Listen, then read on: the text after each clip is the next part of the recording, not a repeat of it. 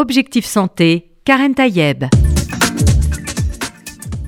Bonjour à toutes et à tous, j'espère que vous allez bien, que vous êtes en pleine forme. Aujourd'hui, on va parler de douceur, de tendresse à l'endroit de ceux que l'on aime le plus, hein, forcément avec les enfants, bah, évidemment nos aînés, nos personnes âgées, avec ce livre du docteur Véronique Lefebvre Desnoëttes qui vient de sortir, Prendre soin des plus fragiles avec le cœur, et ce titre, La force de la caresse. Alors évidemment, c'est un oxymore bien choisi. Merci euh, d'être euh, venu dans mon émission, docteur Véronique Lefebvre Desnoëttes. Je rappelle que vous êtes spécialisée en psychiatrie du sujet âgé. Euh, même si au début, vous avez démarré avec les bébés, en fait. Absolument, puisque je suis pédopsychiatre de formation, et puis vieillissant euh, avec mes patients, eh bien, je suis devenue gérontopsychiatre.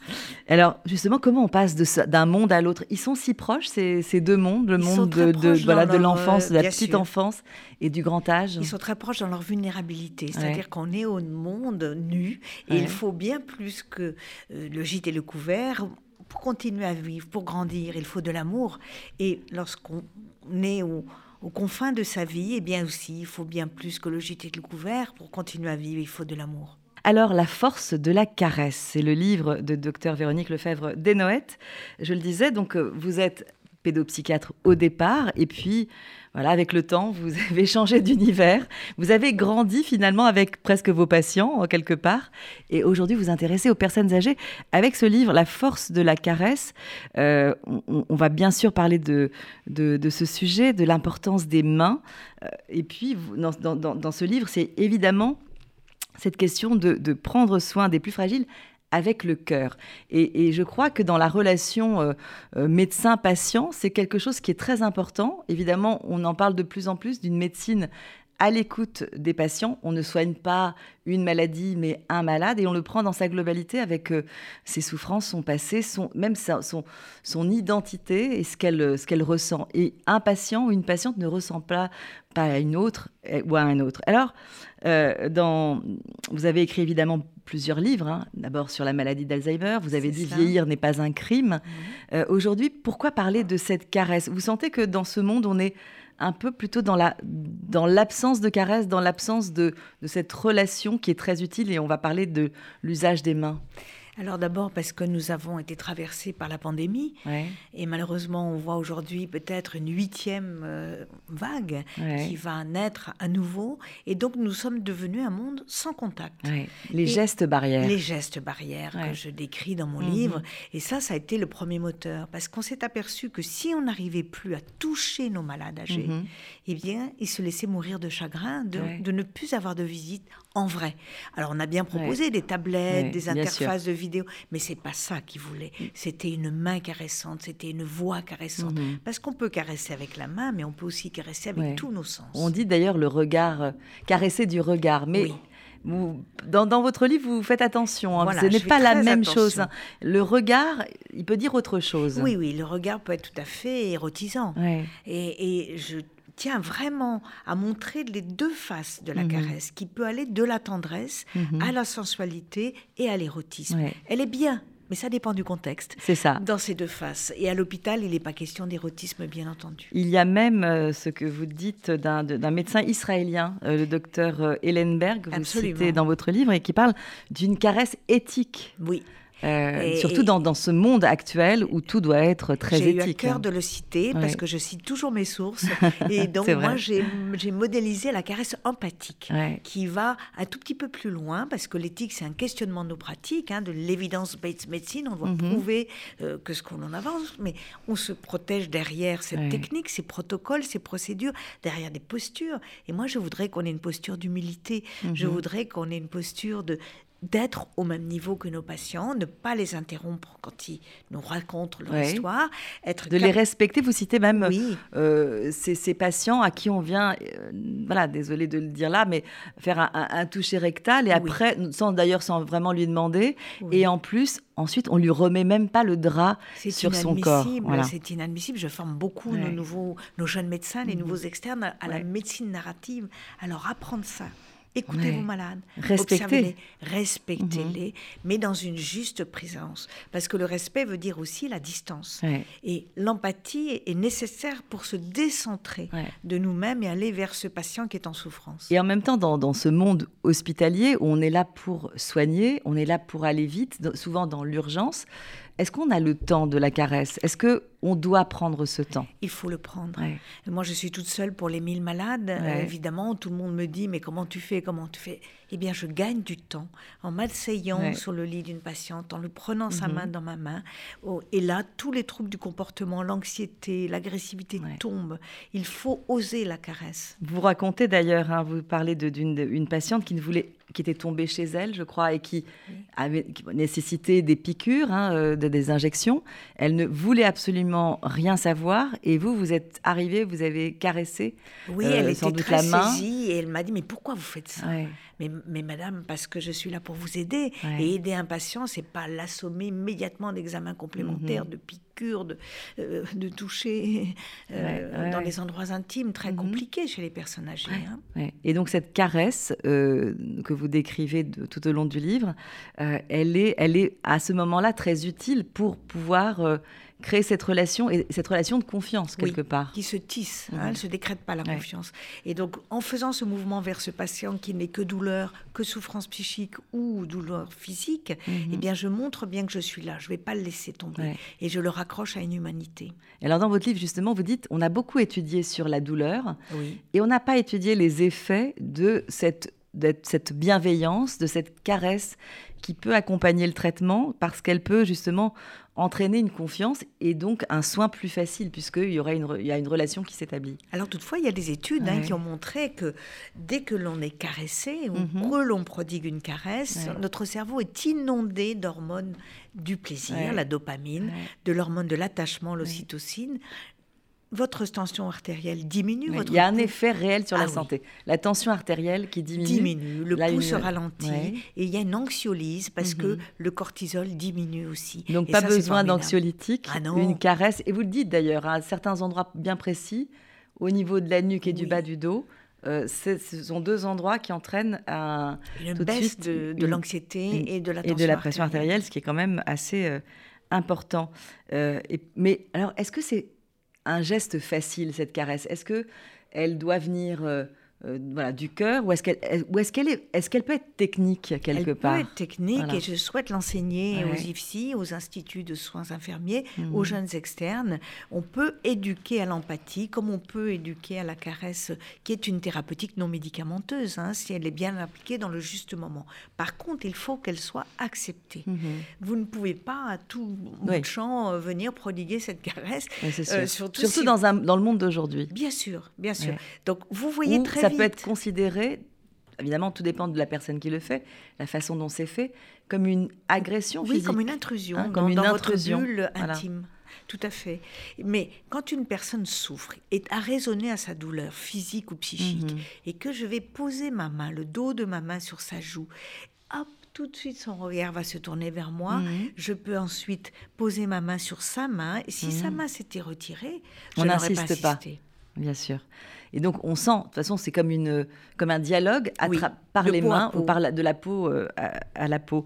Et euh, évidemment, donc, euh, comme je disais tout à l'heure, à l'hôpital, c'est un, un, univers de, où on a, en tout cas, on l'imagine comme ça, où cette froideur, finalement, qui est, qui est là, est-ce qu'elle est est-ce qu'elle fait partie justement de l'apprentissage du médecin? Est-ce qu'on apprend au médecin finalement à avoir cette froideur au lieu de cette caresse parce qu'il faut être efficace, faut être efficient. C'est un peu ça l'idée aujourd'hui de l'hôpital. Hein. Il faut aller vite. Mais on peut être efficient. Il faut, agir vite, bien, dans un temps record, pour que le malade puisse partir très vite chez lui. Euh, bien sûr, mais le malade, il partira très vite si vous êtes humain en plus. C'est ce petit supplément d'âme que je propose. Oui, l'hôpital, c'est un mm. univers froid, anonyme, ça. Euh, où euh, tout débordement affectif est pas très bien vu, mm.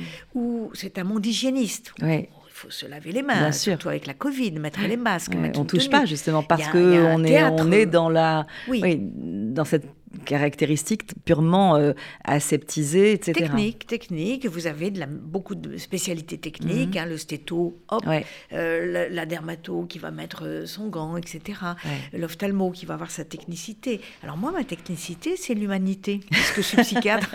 donc il faut bien que oui, vous allez directement vers les cœurs et vous savez comment parler justement à cette partie, hein, à cette âme qui est présente dans ce corps.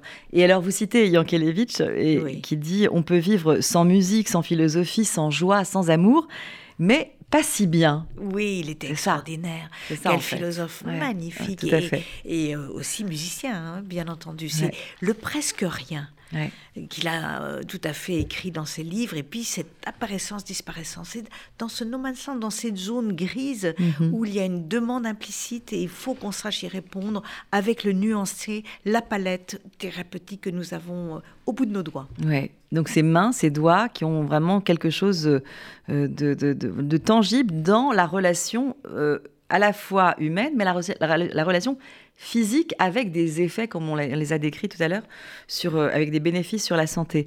Euh, vous décrivez les futures mamans qui instinctivement vont caresser leur ventre pour créer cette relation euh, avec le, futur bien bébé. Bien avant la naissance, bien entendu. Et d'ailleurs, dans certaines cultures, on dit que le bébé a neuf mois de plus que nous, parce que dès le début, la maman sait qu'elle est enceinte et elle va caresser ventre. Le papa aussi. Hein. On m'a dit, mais vous parlez que des femmes. Mais les papas aussi, bien entendu. Hein. Et ils caressent aussi avec de la Bien sûr, on parle aussi, bien sûr, des, papas qui sont très présents. Bien sûr. Et ça, dans cette relation. Et alors, je rappelle votre livre, La force de la caresse. Hein, c'est, comme je dis, un oxymore. Mais c'est justement euh, tout l'intérêt euh, euh, de, de, ce titre parce que ça montre tout de suite que cette caresse va atteindre, va avoir des résultats et euh, euh, vous citez aussi dans votre livre cet historien euh, Henri Fossillon qui parle, qui fait l'éloge de la main. De la main, et, très très bel éloge. Et, j'ai bien aimé ce que, ce, que, ce que vous rapportez dans votre livre, ce flair tactile dont il parle. C'est extraordinaire. Et Lévinas, autre philosophe chéri, qui disait que la main, la caresse, cherche et fouille, mais ne se saisit de rien. Mhm. Et effectivement, euh, Henri Fossillon décrit la, la, main comme cet outil extraordinaire qui peut ressembler à un crabe si on la mhm. retourne, qui peut au contraire être un geste de tendresse, et mhm. qui dit de notre métier, de nos chagrins, notre vie. de notre vie, de notre vie. porte toutes les joies et les peines de notre vie. En fait, quand on pose la main, c'est une, une grande part de nous qu'on apporte, parce qu'il y a justement comme ces fameuses lignes de la main qui sont euh, au fur et à mesure de la vie, qui vont aussi vieillir, qui vont se rider, oui, qui vont euh, se creuser, qui, vont se creuser, et donc qui, font, qui ont, ils sont une part de toute, de toute notre ascendance, quoi, de tout ce qu'on a vécu euh, avant.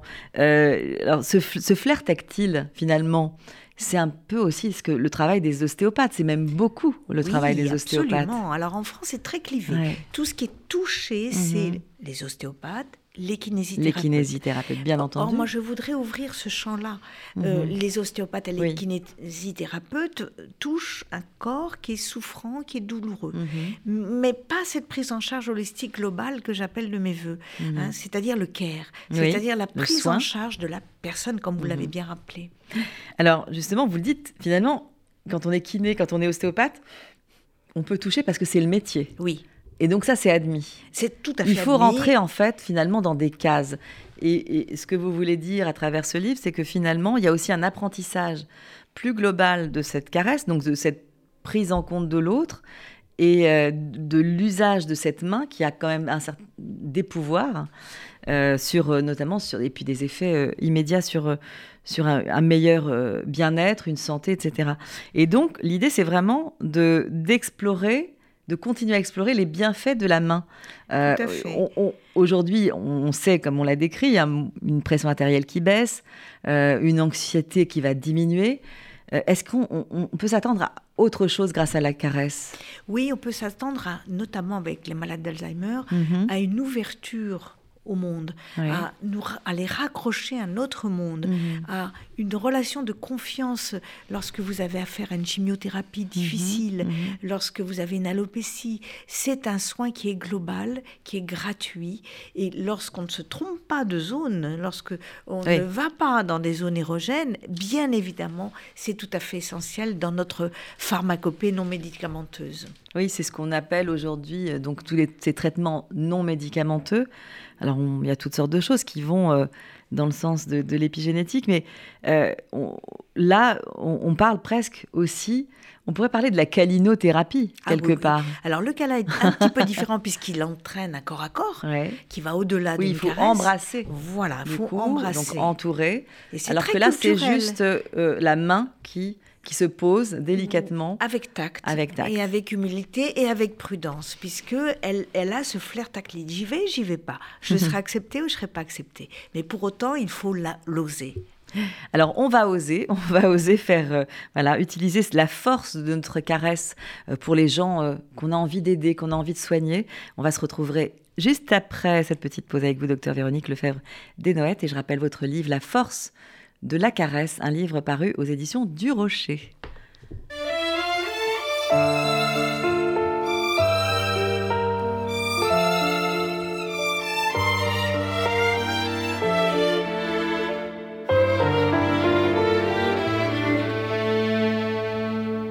Hier encore, j'avais vingt ans, je caressais le temps et jouais de la vie comme on joue de l'amour. Et je vivais la nuit sans compter sur mes jours qui fuyaient dans le temps. J'ai fait tant de projets qui sont restés en l'air. J'ai fondé tant d'espoirs qui se sont envolés que je reste perdu, ne sachant où aller, les yeux cherchant le ciel, mais le cœur mis en terre.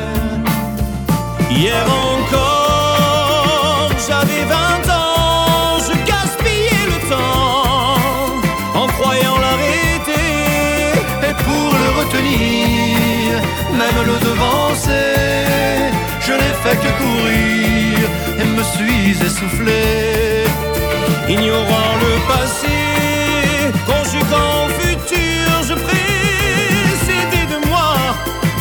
conversation donner mon avis, que je voulais le bon pour critiquer le monde avec des involtures.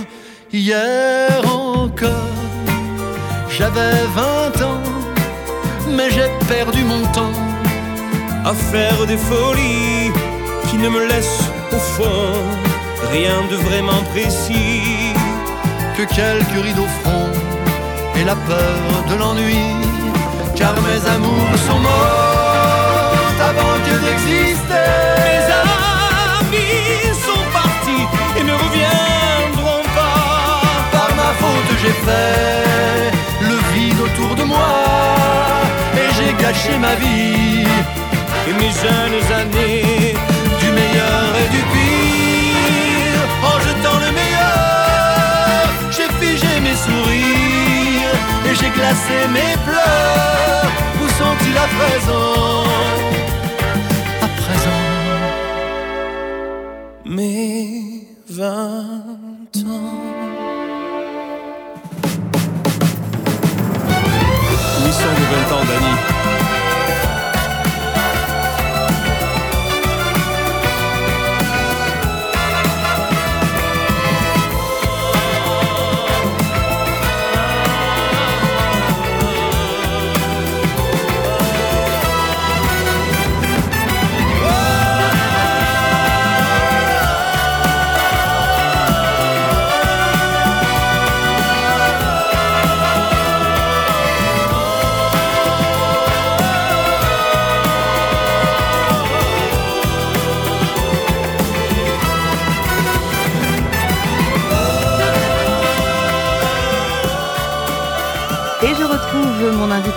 Véronique Lefebvre des Noël pour son livre La force de la caresse paru aux éditions du Rocher. Prendre soin des plus fragiles avec le cœur. Et pour ceux qui viennent de, qui viennent de reprendre l'émission en cours, je rappelle que le docteur euh, Véronique Lefebvre Desnoëttes est spécialisée en psychiatrie euh, du sujet âgé, que vous avez été aussi au début de votre carrière pédopsychiatre.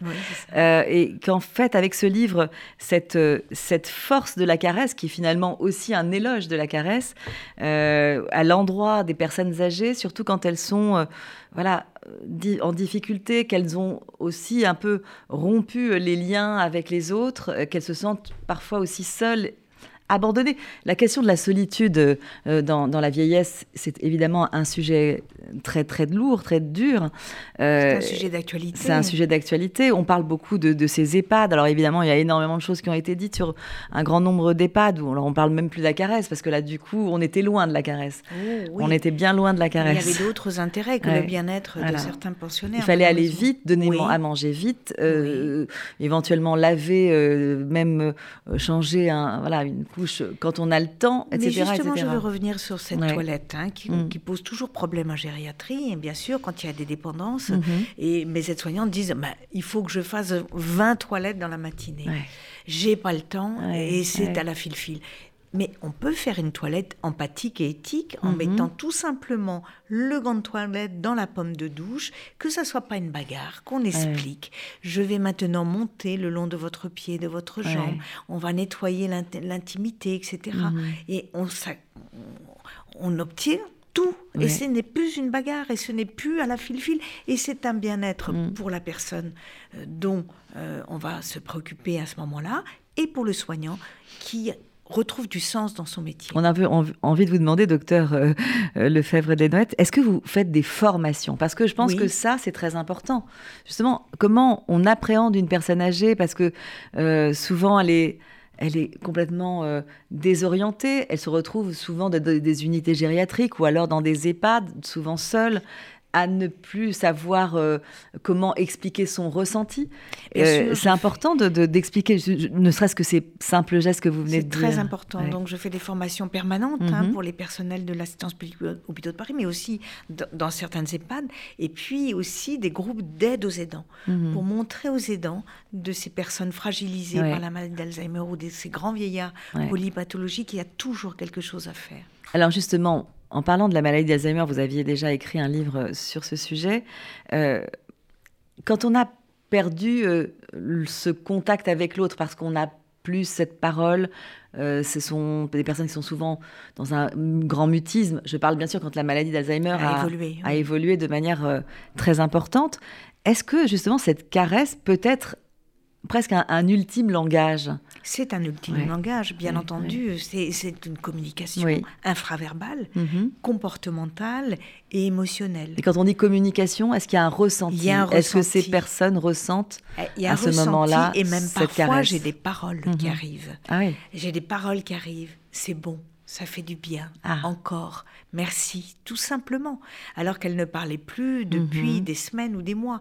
Parce que les stades évolués de la maladie d'Alzheimer, c'est l'aphasie, privative, phasie, parole, mm apraxie, on ne sait plus utiliser ses mains. Et puis agnosie, on ne, reconnaît plus. On ne reconnaît plus. Donc c'est vraiment des, des, étapes euh, euh, voilà, qui, qui, sont décrites dans la maladie d'Alzheimer quand évidemment on a atteint... Au stade très évolué. Au stade très évolué. Mais voilà, c'est justement se dire qu'il y a quelque chose à faire. Quelque chose à faire. Et cette caresse, cette main utilisée, cette main bienveillante, qui peut être celle d'un médecin, mais ça peut être évidemment celle d'un membre de la famille, bien entendu. tout à fait souhaitable. D'ailleurs, ils le font spontanément. spontanément. Euh, peut-être un moment euh, euh, qui est plus difficile pour les familles, c'est les mhm. fins de vie. Là, c'est très. Alors, il faut que ça soit protocolisé. Allez-y, vous, avez l'habitude, vous, vous savez. Évidemment, mhm. c'est toujours quelque chose de tellement énorme, d'intime. Mhm. La fin de vie, j'ai tout un chapitre sur l'ultime caresse. C'est ça. Qui est si importante à prodiguer. Alors, on peut inciter la famille, et j'explique même comment faire, à y aller. Mhm. On peut leur montrer le chemin d'y aller. Et, puis refermer la porte pour que cette famille puisse, se réunir au moment de l'ultime caresse. Ce qui fait peur, et ce qui fait peur aujourd'hui, c'est mhm. un, thème d'actualité, hein, avec l'avis 139 euh, du CCNE euh, sur peut-être une évolution euh, de la loi sur la fin de vie. Peut-être, hein, il va y avoir une convention citoyenne. Donc c'est tellement important de montrer qu'on peut bien mourir aussi mhm. en France. Il n'y a pas que de la souffrance, d'atroces douleurs incoercibles. Il y a aussi de la tendresse, de la douleur. Mhm. Et puis on sait tout à fait soigner on a les moyens de soigner des douleurs incoercibles. Je mhm. n'ai pas vu une fin de vie dans mon hôpital dont on n'ait pas pu euh, réduire la douleur au moment du dernier souffle c'est quand même euh, évidemment euh, très important que cette question de, la fin de vie. Et, euh, on, entend, parce que vous êtes finalement dans cette unité donc de soins gériatriques, et là, vous intervenez un peu presque au secours, presque des médecins, parce que c'est vraiment une... On le disait tout à l'heure, dans, dans l'univers hospitalier, c'est sans, sans jeter la pierre. Il y a cette nécessité d'aller vite, cette froideur qui s'impose, euh, parce que ça a été comme ça depuis. Et puis, parce qu'il y, a, vous le dites hein, aussi dans votre livre, il y a presque une question tabou de toucher. Oui. Euh, cette notion-là, elle est, elle est aussi euh, peut-être à. Comment, comment justement se, se, se défaire de ce tabou dans l'univers hospitalier? Bien, le toucher, il est toujours médiatisé par un outil le mhm. stéto, euh, l'autoscope, euh, la seringue. Il y a un intermédiaire. Il y a un intermédiaire. Et moi, je souhaite que quand il y ait cet intermédiaire, il y ait aussi un intermédiaire d'humanité avant, pendant, mhm. après. on le fait bien avec les tout petits. Hein. quand on est obligé de leur faire une prise de sang, on va leur détourner l'attention, on va les caresser, etc. Il mhm. faut continuer à modéliser l'être à l'autre. Utiliser aussi des mots caressants. Oui, absolument. Une musique caressante, des mots caressants, des odeurs, une atmosphère caressante. Ne pas être toujours dans le protocole, la procédure. la froideur. Ce qui nous oblige malheureusement à aller vite, c'est ce management qui est brutal mhm. dans nos hôpitaux. Bien sûr, c'est ce que je disais tout à l'heure, l'efficience. Voilà. L'efficience qui est demandée aux hôpitaux, d'aller vite, de produire, de produire du soin finalement. Oui, de produire du soin comme dans une entreprise, mais on ne peut pas être rentable. Euh, enfin, moi, je trouve qu'on peut être rentable en étant humain, mhm. mais ça, c'est pas quantifié du tout. Je ne rapporte pas des points particuliers en étant un peu plus humaine dans les soins aux personnes les plus vulnérables. Et c'est bien dommage. Il y a quelqu'un qui est tout à fait sur la même longueur d'onde que vous, c'est le docteur Alain Toledano, qui est cancérologue, hein, que je recevrai bientôt pour son, pour son livre, et qui parle justement de, voilà, de soigner un malade et non pas la maladie, de mettre le patient au cœur du processus de soins finalement. Et euh, j'espère que ce discours hein, que vous tenez, même pas seulement le discours, c'est dans votre pratique du quotidien, va pouvoir euh, euh, aller plus loin et faire en sorte que euh, ça, soit une pratique du quotidien. Oui, témoigner et transmettre. Et dans mon livre, je mets beaucoup d'expériences cliniques de mes malades. Mhm. Je mets leurs paroles, je les fais témoigner pour montrer qu'il s'agit bien là d'une révolution. On, on, entend, on entend ces patients à travers vos, les témoignages hein, que, vous, que vous décrivez. quand elle vous dit, par exemple, Ernestine, 88 ans, euh, totalement dépendante pour les actes de la vie quotidienne, euh, qui, euh, qui, qui, tombe de son fauteuil roulant. Et alors, au moment où il faut la, la, la, remettre, la réinstaller, elle se met à, à pleurer, enfin, en tout cas des, des, larmes qui coulent sur son visage, et, et elle s'accroche à vous. Et donc, et vous, vous, vous lui faites un, un câlin, oui, je lui fais sans un câlin, lui parler. Je prends comme ça, ouais. pour, pour achever ce mouvement de la réinstaller bien confortable dans son fauteuil.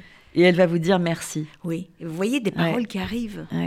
Et en fait, c'était, euh, c'est des mots simples, des gestes simples oui. Euh, qui, euh, qui, qui, montrent qu'il y a finalement une relation qui s'établit pleinement et qui font du bien. Parce que le fait d'avoir dit merci, ça prouve que il y a eu un bien-être. Absolument. Moi, j'ai mm. été touchée par cette dame. Mm. J'ai pu la toucher et elle a été touchée en regard. Donc, vous mm. voyez qu'on correspond. Ouais.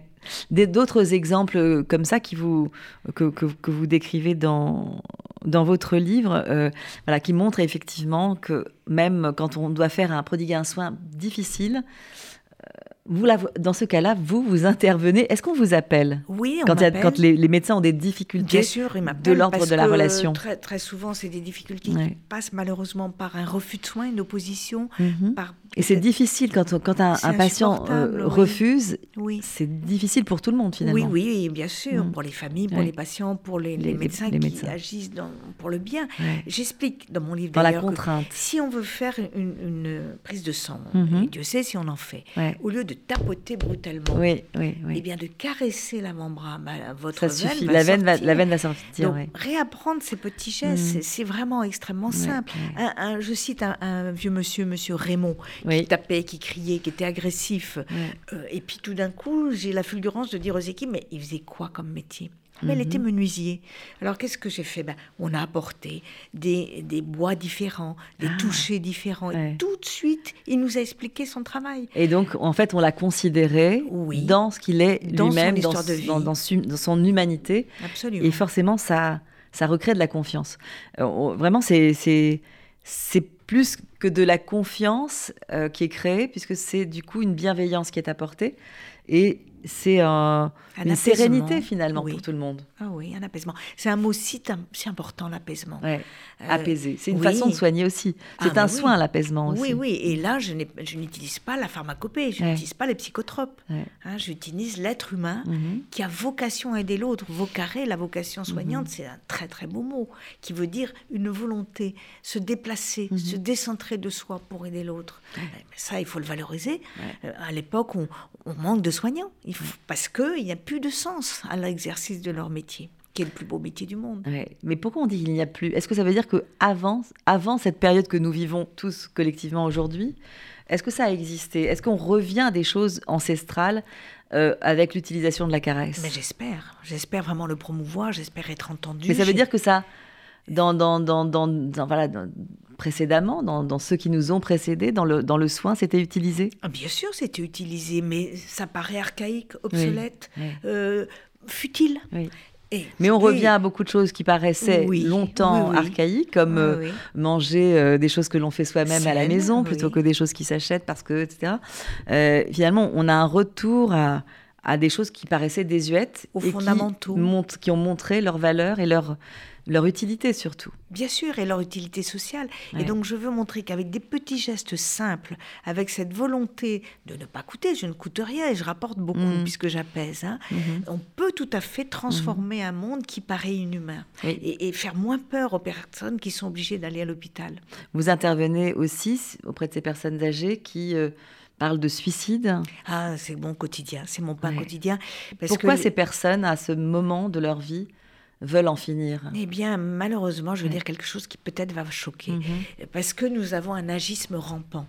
C'est-à-dire que nous avons un racisme anti-âge. Et la société n'est pas bienveillante vis-à-vis de ces grands vieillards et ces mhm. petites vieilles qui, vieillissent avec des handicaps, avec euh, des polypathologies, avec des troubles cognitifs. Mhm. Là, on ne veut pas les voir. Il faut qu'ils soient bien sage, derrière les murs des hospices ou des EHPAD. Mm. Et on, ne veut pas. Et, là, ils ressentent mais bien sûr, cet abandon. Cet abandon, mm-hmm. ils sont un poids mm-hmm. sociétal, un poids pour leur famille. Ils coûtent cher, mhm, mhm. il ne rapporte rien.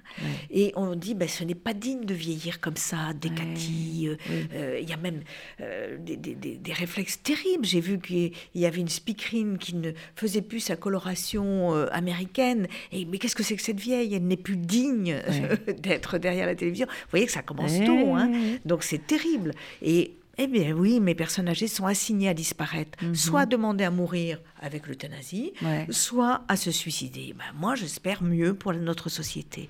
Et très souvent... On compte sur vous, euh, mais oui, mais je serai Véronique Lefebvre de et on sent non seulement votre énergie, mais aussi votre, euh, le cœur que vous mettez à l'ouvrage, et surtout ce, voilà, ce, que vous donnez, votre humanité pour, euh, pour améliorer celle des autres. Et c'est évidemment c'est évidemment euh, euh, pas rare, parce que j'espère que ce n'est pas rare, mais en tout cas, on, peut le souligner vis-à-vis de vous. Et merci pour, euh, pour ce livre que je conseille évidemment, euh, avec beaucoup, euh, beaucoup, beaucoup d'insistance, La force de la caresse, paru aux éditions du Rocher, docteur Véronique Lefebvre Desnoëttes. Peut-être un petit mot pour conclure cette très belle émission qu'on a consacrée pour ces personnes âgées qui nous entourent et qui méritent toute notre attention, notre bienveillance et surtout tout notre amour. Et comme le, je rappelle ce que disait Yankelevitch, on peut vivre sans amour, mais, mais c'est moins bien c'est bien moins bien. Donc je souhaite que tout le monde euh, se sente bien, que ce soit dans sa vieillesse, à mhm. l'hôpital, les tout petits comme les très âgés. Osons la caresse empathique. Merci infiniment, docteur Véronique lefebvre pour ce beau rendez-vous euh, avec votre livre La force de la caresse aux éditions du Rocher. Merci à toutes et à tous pour votre attention et je vous souhaite bien sûr une excellente santé.